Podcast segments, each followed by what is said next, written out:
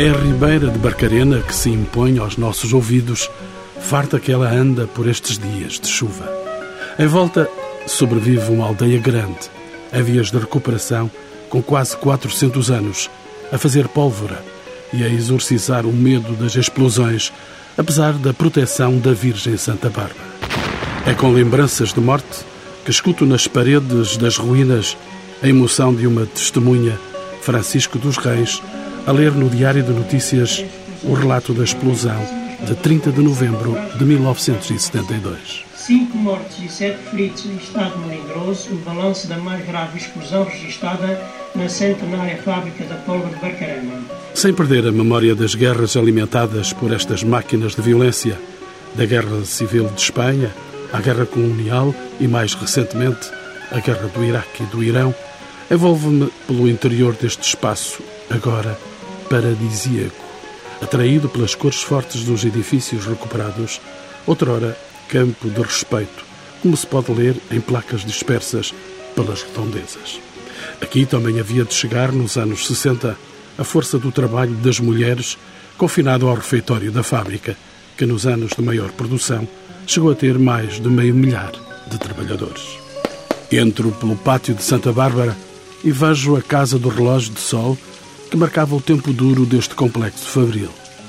Com a Casa dos Engenhos, a Galeria das Azenhas e o Jardim das Oliveiras, à direita, tomo a Praça do Sol, onde se secou pólvora e hoje se ilumina o memorial das vítimas da coragem do pão de cada dia. Contemplo o jardim dos quatro elementos da caldeira Cabral e observo o vestígio de linha de carril das vagonetas à volta dos 44 hectares cobertos. O pátio perigoso do Enxuco deu lugar a um anfiteatro amovível.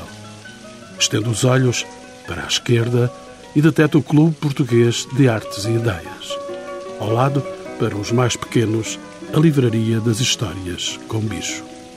Penetro no caminho da pólvora do Príncipe e ergue-se a imponência do Centro de Estudos Arqueológicos. Mais ao fundo, sobrevive desde o século XIX a Casa do Salitre. Atravesso a ribeira de Barcarena pela ponte da Fonte Caiada e dou com granizadores onde se convertia em grão a massa da pólvora. Hoje serve de apoio aos viveiros da Câmara de Oeiras. A breve distância entre eucaliptos estão as oficinas a vapores. Aqui fazia-se a prensagem, a granulação, peneiração e ilustração da pólvora. Restam as ruínas da fatídica explosão de 1972. Percorro ainda o Parque Urbano Jardim da Memória e entro no edifício das galgas utilizadas no encasque da pólvora negra. Muito perto está desde 1925 a central hidroelétrica também canto dos namorados. Mais acima, as ainda imponentes centrais diesel de tecnologia alemã. Regresso à Casa dos Engenhos, onde está instalado o Museu da Pólvora Negra e onde estão já os convidados dos encontros com o património. museóloga Teresa Tomás, diretora do museu e coordenadora da Fábrica da Pólvora de Barcarena. Arquiteta Isabel Sormanho, chefe de divisão do Património Histórico e Museológico da Câmara de Oeiras o arquiteto Francisco Zambujo, há 12 anos ligado à reconversão desta fábrica, e João Luís Cardoso, professor catedrático de Pré-História e Arqueologia da Universidade Aberta de Lisboa e coordenador do Centro de Estudos Arqueológicos do Conselho de Oeiras, a quem peço que me diga quando é que surge a fábrica da pólvora de Barcarena. Bem, essa é uma boa pergunta para a qual eu ainda não tenho, ainda não temos uma resposta direta e imediata podemos dizer que a fábrica da pólvora de Barcarena sucedeu, mais ou menos no mesmo lugar, a uma fábrica anterior de produção de armas, as chamadas Ferrarias del Rei. Aí sim sabemos qual foi a data da criação dessas ferrarias, remontando a 1487. Sabemos que, portanto, é nessa altura foi instalada eh, na zona da Ribeira de Barcarena uma fábrica para a produção de armas de armas de ferro, daí o nome Ferrarias. Agora, o problema é que, quando é que surge a fábrica da pólvora, tudo indica que tenha sido no reinado de Dom Manuel. Isto porquê? Porque Manuel Severino de Faria, numa publicação cuja primeira edição remonta a 1655, as Notícias de Portugal, eh, menciona justamente essa informação. Claro que até agora não foi possível documentá-la diretamente por documentos da época. Eh, portanto, a informação mais antiga remonta a este homem do século XVII, que eh, menciona não só a fábrica da pólvora como tendo sido eh, fundada no tempo de Dom Manuel, mas também as ferrarias del Rei estão nela, nessa obra mencionadas. Ora, como essa referência às ferrarias tem sido recentemente, a partir das investigações que temos efetuado a partir de 2005, em colaboração com o Dr. José Luís Gomes, perfeitamente confirmadas, essa menção às ferrarias del Rei de Manuel Severino de Faria tem sido completamente confirmadas através de uma intervenção arqueológica que se iniciou em 2005, tudo indica que a referência à fábrica da pólvora seja também credível. Mas para isso era de facto necessário encontrar documentação eh, da época, coisa que ainda não aconteceu, e exatamente é nessa área que estamos neste momento a trabalhar. Professor, é que se deve a escolha da Ribeira de Barcarena para a instalação da atividade associada ao fabrico da pólvora com eh, Dom Manuel I. Sim, eh, tudo indica que tenha sido com Dom Manuel I que a, que a pólvora aqui se tenha instalado. Em primeiro lugar, a abundância de água. Esta é uma ribeira que mesmo durante o verão nunca seca e a água, na, na, altura, era a força motriz indispensável para o acionamento dos engenhos diretamente relacionados com o fabrico da pólvora. Portanto, a água é um elemento essencial. Por outro lado, a proximidade de Lisboa uh, também é outro elemento importante e estratégico neste caso concreto. A pólvora aqui produzida era transportada ao longo da Ribeira por carroças até Caxias e depois aí seria embarcada uh, para Lisboa ou para outros locais. Essencial para a compreensão da temática que hoje tratamos é preciso saber que tipo de pólvora se fabricou nesta fábrica e pergunto à doutora Teresa Tomás.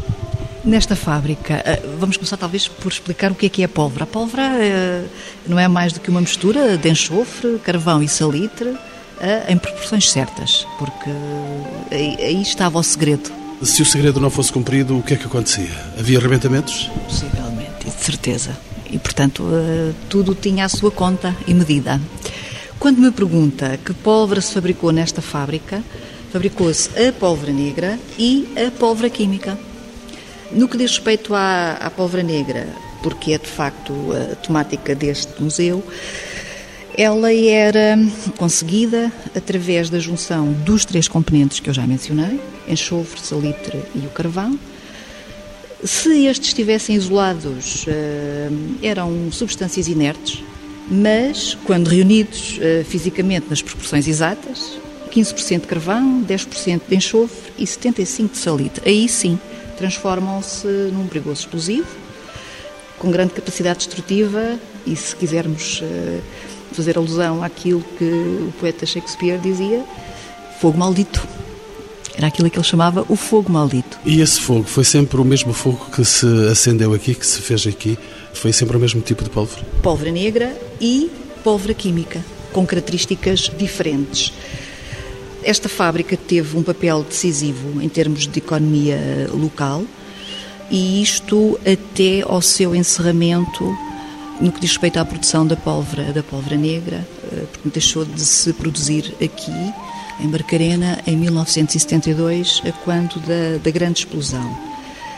A fábrica acabou por encerrar em 1988 e com produção já diferente. Eu volto ao professor eh, João Luís Cardoso para saber que métodos de fabrico foram então ensaiados e que soluções de segurança foram encontrados? Bom, eh, os métodos de fabrico variaram ao longo dos tempos. Nós podemos admitir que eh, no século XVI e até final desse século, princípios do século XVII, o método de fabrico era o recurso a pilões, em que eh, havia uma mistura dos diversos componentes da pólvora dentro de almofarizes de calcário.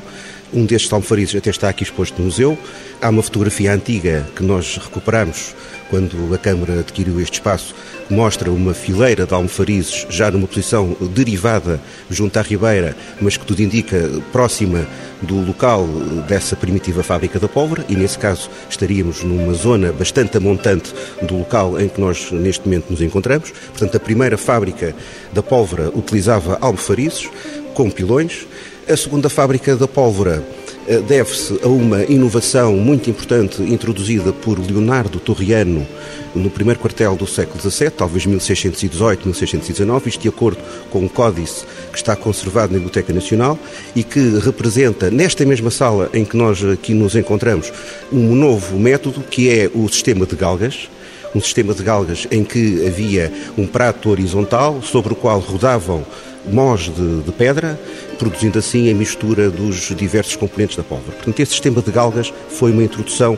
tecnológica muito importante que nós, mais recentemente, viemos uh, confirmar como tendo de facto existido. Não, não foi apenas um projeto de Leonardo Torriano, foi de facto uma ideia que ele depois levou à prática e que uh, funcionou exatamente no local em que neste momento nos encontramos. Houve então diversos surtos de crescimento de, das fábricas? diversos surtos de crescimento. Por exemplo, um dos surtos de crescimento baseia-se justamente na terceira fábrica da pólvora, assim podemos designar aquela que foi concebida e levada à prática por António Kremer. António Kremer foi um homem que era holandês, era o pagador das tropas holandesas ao serviço de Portugal, isto no, no princípio do século XVIII, e obteve a concessão, eh, o monopólio para a produção de pólvora em Portugal em 1724.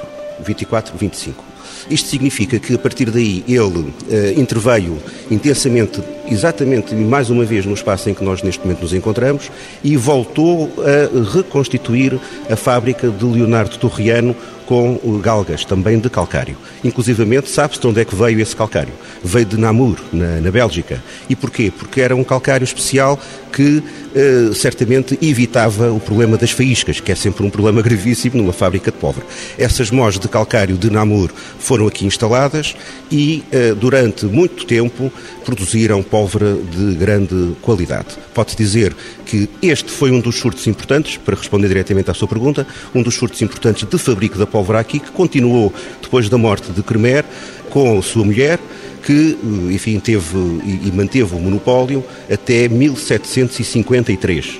Nessa altura eh, foi considerado que seria melhor que o Estado administrasse diretamente a produção de pólvora e a partir daí, de facto, eh, coisa que infelizmente hoje em dia também verificamos, quando o Estado se mete em certas atividades, as produções muitas vezes diminuem. Ou seja, não eh, essa mudança de paradigma de uma gestão através de um concessionário, de um, de um indivíduo que tinha o privilégio e a exclusividade da produção de pólvora, não foi eh, seguida eh, ao mesmo nível de qualidade e de produção pela gestão que se sucedeu mas o fabrico de pólvora fez-se sempre aqui em Barcarena, desde que a, a, fábrica terá aberto as suas portas. Pode-se dizer que a fábrica de Barcarena era, sem dúvida nenhuma, a primeira fábrica de produção de pólvora do Reino e uma das poucas fábricas reais, portanto, que tinham esse privilégio régio de produzir a pólvora. Mas não era a única. Tivemos até ao final do século XVIII a fábrica de Alcântara, que também se enquadrava neste mesmo espírito de o Estado controlar a produção de pólvora. Isto sem prejuízo de, em algumas épocas da, da história, haver também uh, pequenas oficinas de produção de pólvora, mas que efetivamente tiveram um fim uh, relativamente precoce. Pode-se dizer, portanto, que a fábrica da pólvora de Barcarena, até depois do fecho da fábrica de Alcântara, que ocorre no final do século XVIII, foi aquela que, eh, durante muito tempo, teve no país uma projeção sem paralelo, pode-se dizer mesmo única. Eh, no que toca à produção de, da pólvora em Portugal. Pergunto agora ao arquiteto Francisco Zambujo se esses momentos históricos que foram agora descritos pelo professor eh, João Luís Cardoso se podem ser observados através do património ainda existente? Eh, podem sim. A fábrica de pólvora de Barcarena, como estrutura industrial que foi, sempre foi uma estrutura em evolução, ou seja, que nem sempre nos permite saber com certeza o que é que se passava em cada um dos edifícios. Ou seja, um edifício que hoje em dia, onde nós estamos, que é o Museu da Pólvora Negra, serviu como Casa dos Engenhos, como o professor Luís Cardoso já referiu, eh, mas quando a Câmara aqui chegou, isto era o armazém. Ou seja, deixou de se produzir este tipo de pólvora desta forma e estava a ser utilizado como armazém. Mas pronto, mas podemos ainda encontrar alguns, alguns indícios, falando a nível arquitetónico. Estas construções não falavam umas com as outras? Falavam, falavam, eh, e daí eu acho que vem a riqueza da fábrica da pólvora. A Fábrica da Pólvora é um espaço que eu gosto muito, é um espaço mágico. As várias construções que foram feitas ao longo dos tempos eh, a isso também levaram. A forma como, sendo uma construção industrial que à partida até poderia a nível arquitetónico, não ter qualquer interesse, eh, encontramos aqui peças que são quase verdadeiras obras de arte de arquitetura. Temos as centrais, a diesel, a central hidroelétrica, a Casa das Aduelas, que é um pouco anterior. Temos a própria oficina a vapor, que depois da explosão eh, não foi recuperada, ou seja, consolidou-se a ruína como uma memória. Temos o bairro operário, que infelizmente ainda não está recuperado, mas também foi um marco da evolução e da história da fábrica da pólvora. Professor, eh, as designações de fábrica de baixo e de fábrica de cima correspondem a esses surtos de crescimento que falava há momentos? Essas eh, designações resultam pura e simplesmente de uma maneira expedita que nós utilizamos quando começamos aqui a trabalhar para eh, a organização deste museu. Verificámos que a montante deste sítio existia uma fábrica é muito semelhante a esta que eh, nós eh, batizámos de fábrica de cima. Portanto, é, uma, é um batismo dos anos 90 do século passado.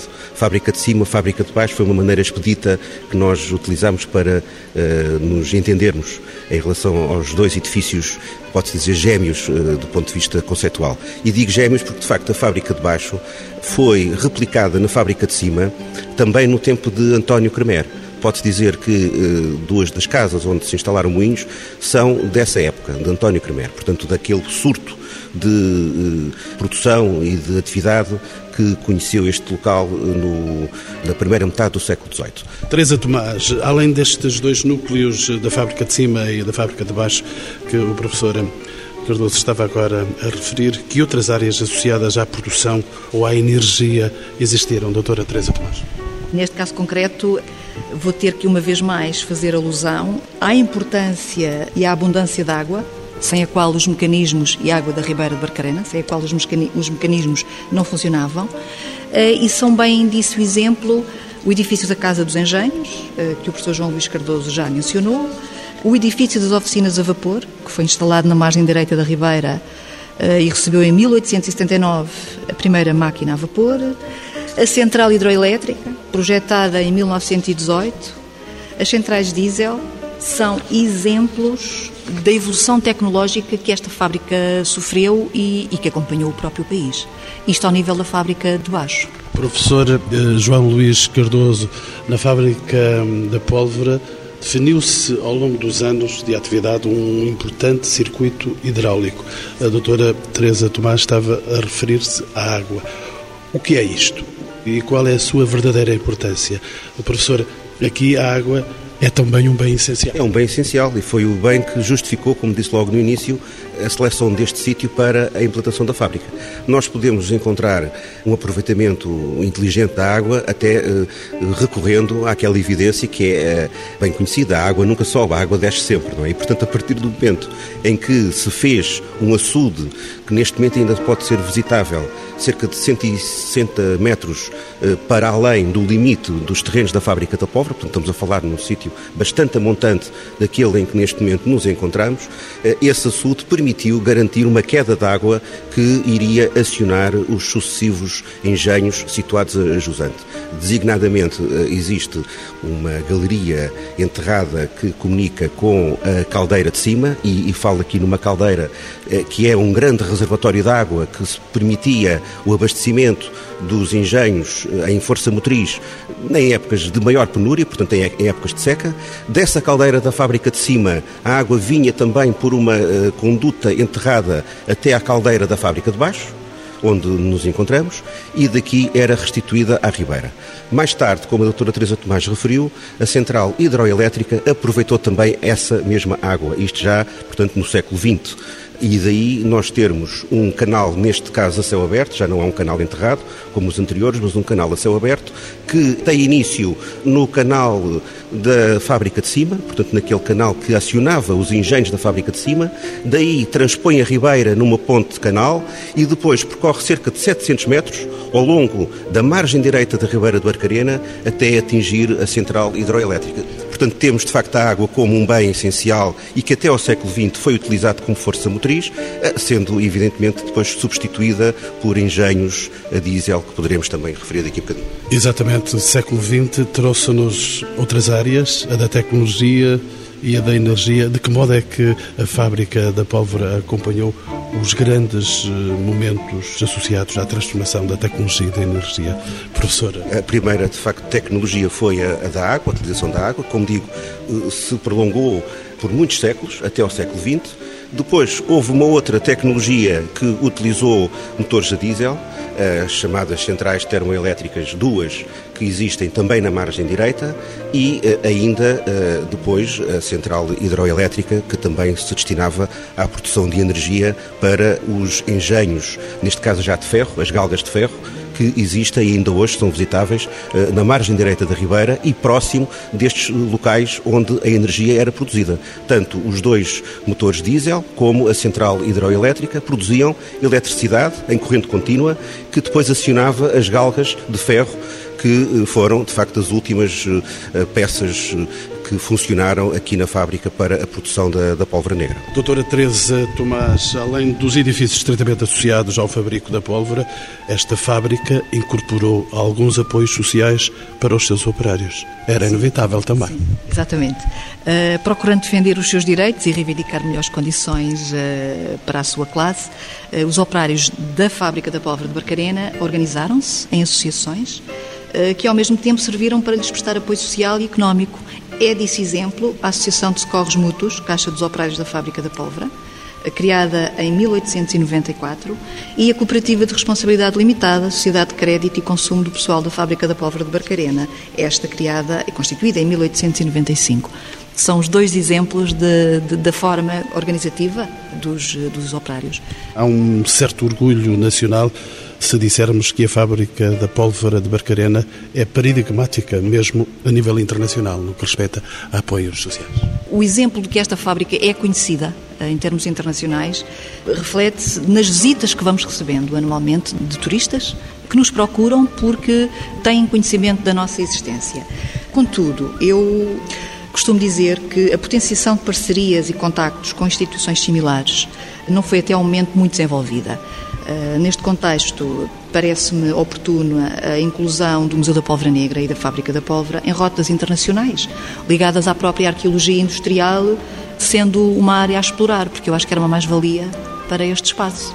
Uh, está na Forja, acho que, que, o município devia pensar nisso, porque somos ambiciosos. Arquiteta Isabel Sormenho, bem-vinda à Fábrica de Pólvora e aos encontros com o património.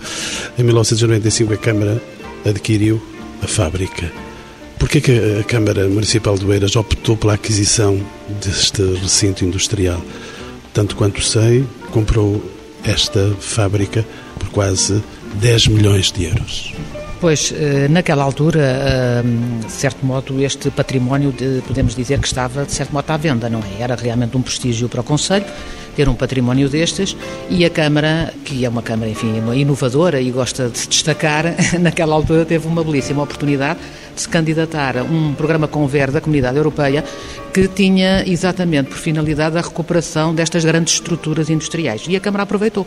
Na altura foram efetivamente 2 milhões de contos, sendo que 1 um milhão reverteria para a Câmara eh, na sequência dessas verbas eh, desse, da, da, Comunidade Europeia e, portanto, a Câmara só afetaria das suas pensas o, o, um milhão de contos e, portanto, eh, bom, foi difícil na altura, foi uma belíssima aposta, mas foram realmente tempos muito difíceis porque, na altura, dois milhões de contos, assim à cabeça, deu alguma perturbação na, na, nas finanças da Câmara, mas, enfim, a longo prazo verificou-se que realmente foi uma belíssima aposta.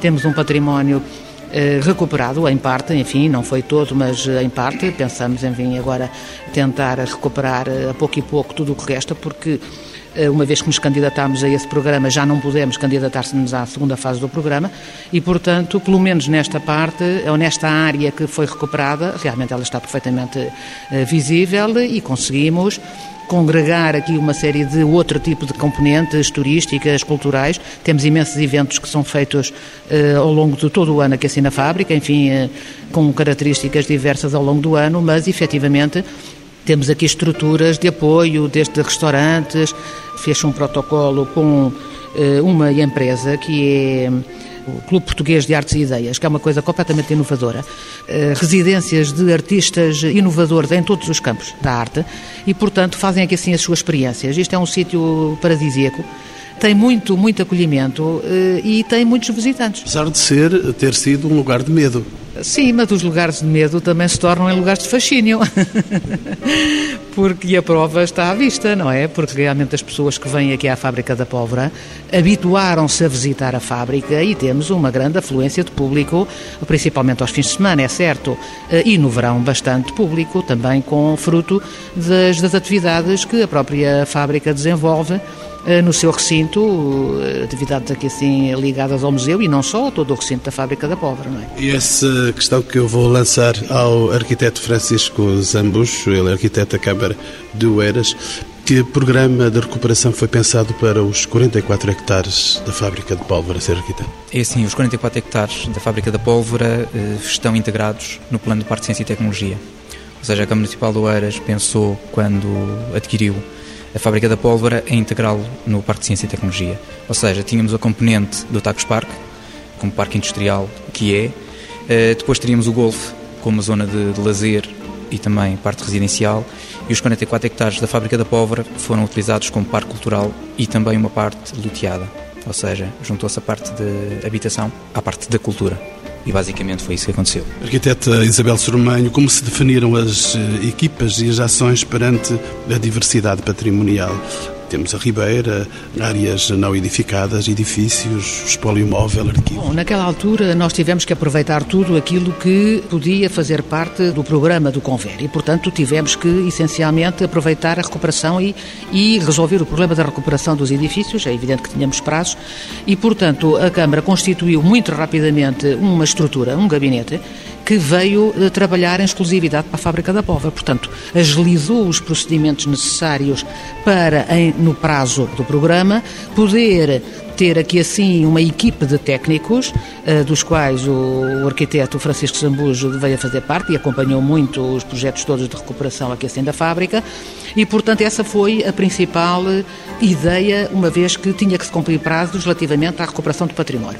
É evidente que depois, mais tarde, as coisas foram acontecendo.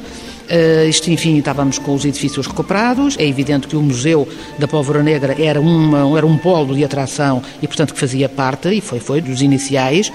E, portanto, uh, aí começou um polo de, de visita, digamos assim, mas depois as coisas foram se estendendo. O Centro de Estudos Arqueológicos do, do João Cardoso Tutela uh, veio para cá também incorporar aqui assim alguns edifícios, portanto veio se instalar aqui e a partir daí vieram outros, uh, outras pessoas. É evidente que logo à partida também ficou definido que Uh, atividades de restauração eram importantes para atrair uh, pessoas aqui assim para a fábrica. Entretanto, mais tarde fechou o protocolo com o Centro Português de Artes e Ideias, portanto, também tem o seu programa próprio e que faz dinamização aqui assim na fábrica da Pólvora.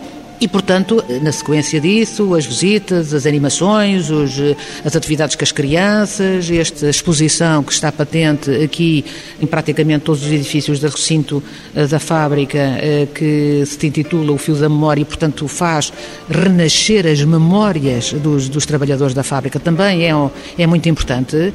Eh, é um polo de atração que se estende a toda a fábrica e, enfim, vamos, à medida que formos conquistando outro, conquistando, isto é, no sentido da recuperação recuperar, da recuperação de outros edifícios, certamente vamos encontrar outras utilizações que fazem parte deste complexo, a que lhes daremos os usos devidos, tendo em conta a projeção da fábrica, obviamente. Professor João Luís Cardoso, é por isso que surge o Museu da Pólvora Negra em Barcarena. Bom, o Museu da Pólvora Negra surge de uma forma relativamente prosaica numa visita que fiz aqui no final de 94, em companhia de dois arquitetos da Câmara, a arquiteta Cristina Coelho e o arquiteto Augusto Couto, com o objetivo, na qualidade de coordenador do referido Centro Arqueológicos, já aqui mencionado, eu tentar identificar estações de interesse arqueológico dentro destes 44 hectares, eu fui imediatamente desperto pela importância eh, patrimonial deste edifício onde nos encontramos hoje, hoje em dia, aqui, hoje, eh, que estava completamente degradado. E imediatamente verifiquei que havia aqui uma elevadíssima potencialidade de se construir aqui um museu. Bom, esse projeto não surgiu imediatamente, eh, decorreu de um trabalho trabalho que foi desenvolvido por uma equipa coordenada pelo professor António de Carvalho Quintela e que produziu um livro precisamente intitulado A Fábrica da Póvoa de Barcarena e os seus sistemas hidráulicos. Esse livro, eh, cuja primeira edição data de 1995. Foi nesse livro que se, se propôs, de uma forma mais consistente e, e consequente, a criação aqui de um museu. E foi essa mesma equipa, coordenada pelo professor António Carvalho Quintela, que eu tive o prazer de integrar, com o professor José Manuel Mascarenhas da Universidade de Évora, o arquiteto Mário Varela Gomes e outros colaboradores que, em 1998, depois de um trabalho de concepção, de organização e até de recolha de peças que estavam dispersas por particulares, por pessoas que as detinham eh, de uma forma mais ou menos regular, pode-se dizer assim, conseguimos, portanto, eh, fazer deste espaço, que era um espaço de destruição, como disse o arquiteto Sambujo, um espaço de ruína, conseguimos fazer deste espaço, efetivamente, um museu. Esse museu foi inaugurado em 1998 e, certamente, das atividades que aqui têm sido desenvolvidas, falará melhor do que eu a doutora Teresa Tomás. Doutora Teresa Tomás, que objetivos se definiram e que resultados se obtiveram com a inauguração deste museu? O Museu da Pólvora Negra foi inaugurado a 17 de junho de 1998, após a recuperação uh, do edifício da Casa dos Engenhos, e tem uma área de 260 metros quadrados e o discurso expositivo uh, encontra-se repartido por quatro núcleos. Este museu tem por missão perpetuar, isso é que é importante uh, sublinharmos, uh, e preservar a memória do trabalho nesta unidade fabril e consubstanciar os processos de investigação, incorporação, inventariação, conservação e divulgação do seu acervo. Não, o que eu gostaria a seguir que me mostrasse era esta casa. Eu gostava de viajar consigo. Pelo... Vou deixar ficar aqui os meus convidados e vamos então ver o Museu da Pólvora de Barcarena. Estamos no núcleo 1 do Museu da Pólvora Negra, portanto, o núcleo dedicado à invenção, difusão e composição da pólvora. Uh, neste núcleo, o visitante tem, a partir da maquete uh, que está ao centro da sala, a noção de como era o complexo. Uma aldeia quase? grande, grande, 44 hectares, nós costumamos dizer que equivale a 44 campos de futebol o, o visitante pode ver uh, o conjunto uh, de azulejelar que uh, o museu detém e que conseguiu chegar até hoje, foi preservado, conservado, estudado e exposto, porque tem sido uma das nossas políticas: conservar, estudar e expor, partilhar com os públicos a investigação que se vai fazendo. O núcleo 2 é dedicado aos primórdios do fabrico da pólvora, em Barcarena, e a produção de armas hum, nas ferrarias del Rei, fundadas por Dom João II. Ao centro da sala 2 temos a maquete da Casa dos Engenhos, o edifício onde nós estamos. Eh, é importante porque se consegue uh, ter uma noção da forma como, como os engenhos funcionavam. Aqui debaixo estamos, podemos é, seja, espreitar. Isto é, é uma das criptas do engenho. O núcleo 3 é dedicado à reinauguração da Real Fábrica da Pólvora de Barcarena, em 1729, e o Engenho Galgas, uma réplica do Engenho Galgas. E, por fim, temos o núcleo 4, dedicado à atividade da fábrica nos séculos XIX e XX e a criação da Cooperativa de Responsabilidade Limitada, aquela que eu mencionei, como forma organizativa do pessoal operário desta, desta fábrica. Uma carroça de transporte? Uh, não, portanto, é, vamos aproximar-nos um pouco, por favor. Qualquer um uh, destes objetos é uma bomba de água manual ah, para mas, mas combate sim, aos incêndios. Mas transportado numa carroça, digamos uh, assim. Não, o, o, era, era o ser humano que puxava aqui, puxava. Portanto, uh, de combate a incêndios, porque este, este complexo tinha que ter vários para responder a qualquer eventualidade que surgisse. Este é um projeto de recuperação a nível industrial, digamos assim, mas isto é, é também a preservação de património imaterial. Certamente, assegurado. Porque é um dever. Eh, costumamos dizer que hum, é um dever que qualquer museu uh, tem. Uh, preservar e, e, defender e registar e, e, inventariar o património material, porque neste caso cada operário que deixe de fazer parte desta sociedade, o saber dele vai-se com ele. Há que registar. Eh, porque a partir desses registros e desta memória que é deixada, muitas pistas eh, para trabalhos futuros surgirão. E esse é um, um, um grande desafio que a equipa do museu tem pela frente e que hum, é uma obrigatoriedade, neste caso, de qualquer museu e no caso concreto do nosso. E uma imagem forte aqui deste sector ainda onde estamos são estas bombas que estão granadas. aqui. Granadas? Sim, bombas e temos granadas também nesta. Portanto, temos as granadas de diversos calibres, sim, uh, fabricadas entre os anos 50 e 60 neste complexo. Se repararmos na entrada da, para o museu, uh, encontramos o Pátio de Santa Bárbara. E o ano passado, a escultura de Santa Bárbara, que chegou até nós em muito mau estado, e nós fizemos muita força para que esta escultura fosse hum, recuperada e que pudesse ser partilhada dos públicos que nos visitam. Foi feita uma intervenção, eh, uma intervenção cuidada, com estudo de materiais, cruzamentos de informação com base nos depoimentos também de operários. Eh, enfim, foi um trabalho de restauro demorado, mas que nos permitiu, em 2009, aumentar a coleção permanente com uma escultura eh, que não tínhamos, e aqui está a nossa padroeira, que é venerada e, e, e, eh, todos os anos, no dia 4 de dezembro, por iniciativa eh, da Junta de Freguesia de Barcarena, que retomou uma tradição de reunir os antigos operários e faz uma romagem a uma cerimónia muito interessante, uma romagem ao, ao cemitério de, de, de Barcarena, com uma missa no próprio local e onde visitam o talhão dos antigos uh, operários que faleceram e depois terminam no encontro com o almoço com fraternização, tal como faziam na época de elaboração deste, deste complexo fabril. Arquiteto Francisco Zambujo, depois desta visita que eu acabo de fazer com eh, a doutora Teresa Tomás, eh, para além do museu, que outras funções adquiriu este recinto industrial? Além do museu e das funções que a arquiteta Isabel Sormanho já, já referiu, dos espaços de restauração, eh, do Centro de Experimentação Artística ligado ao Clube Português de Artes e Ideias, eh, temos também, eh, importa referir, a Universidade Atlântica, que está instalada aqui na Fábrica da Pólvora e é também um polo dinamizador.